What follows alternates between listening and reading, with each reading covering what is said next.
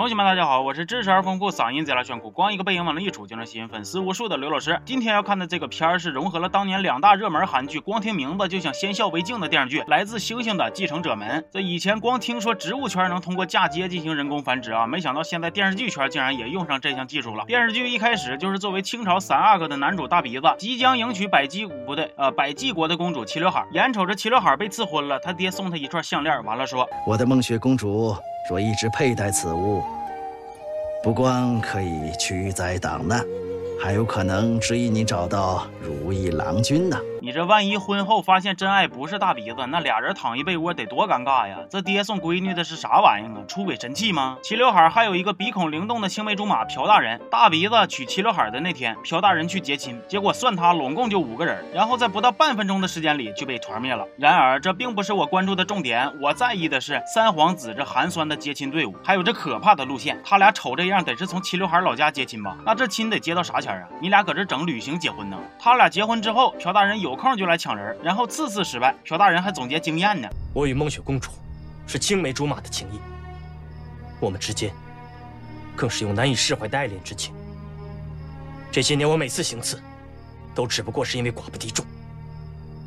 如今，我只想跟你决一死战。结果一扭头，剧情就反转了。我只问你一句：你到底有没有爱过我？哪怕只是某一个瞬间，从来没有。这家伙，你能不能整准成之后再行刺啊？完了，齐刘海咋也狗搜的呢？他行刺好几年了，你都不带提醒他一下的吗？还有朴大人啊，你你，哎呀，你说你都知道自己行刺失败是因为寡不敌众了，还次次都自己上，你就这么倔强的吗？你都干上行刺了，就不能把牌面整起来吗？咋抠搜的呢？后来朴大人说出了本剧最有道理的一句话：原来我这一生都是个笑话。然后嘎嘣死了，我猜他可能是头一个让自己给笨死的。镜头一转，没有一点点防备，也没有一丝顾虑，突然齐刘海和大鼻子就开始被追杀，撵到山崖，齐刘海就被乱箭射死。完了，大鼻子就抱着齐刘海哭啊，你哭啥呀？刚才不是你把搁后边躲好好的齐刘海整前面挡箭的吗？凤雪。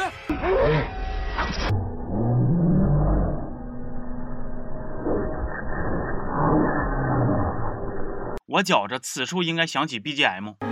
你退半步的动作认真的吗？小小的动作伤害还那么大。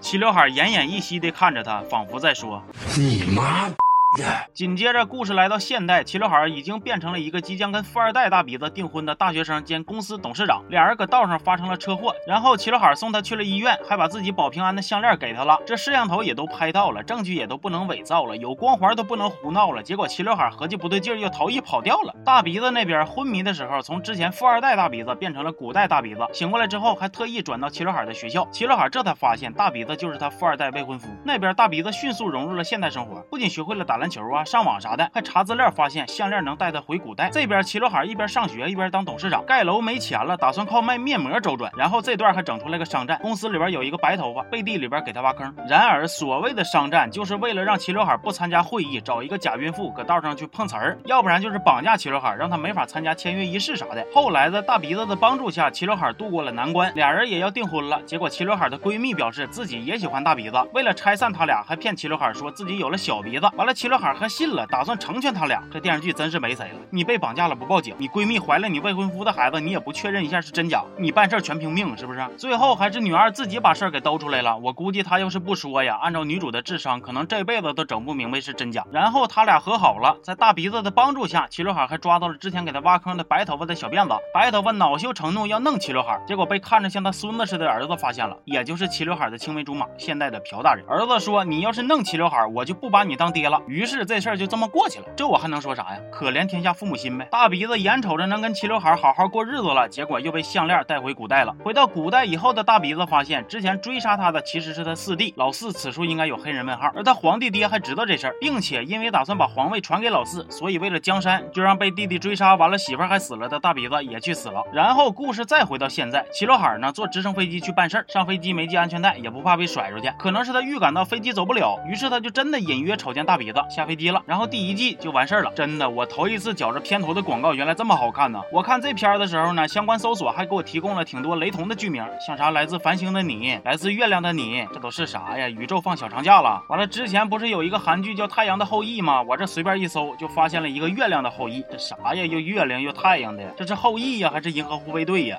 说是谁的就是谁的，那你直接叫共享后裔不就完事儿了吗？好了，这期就说到这儿了，我是刘老师，咱们下期见啊。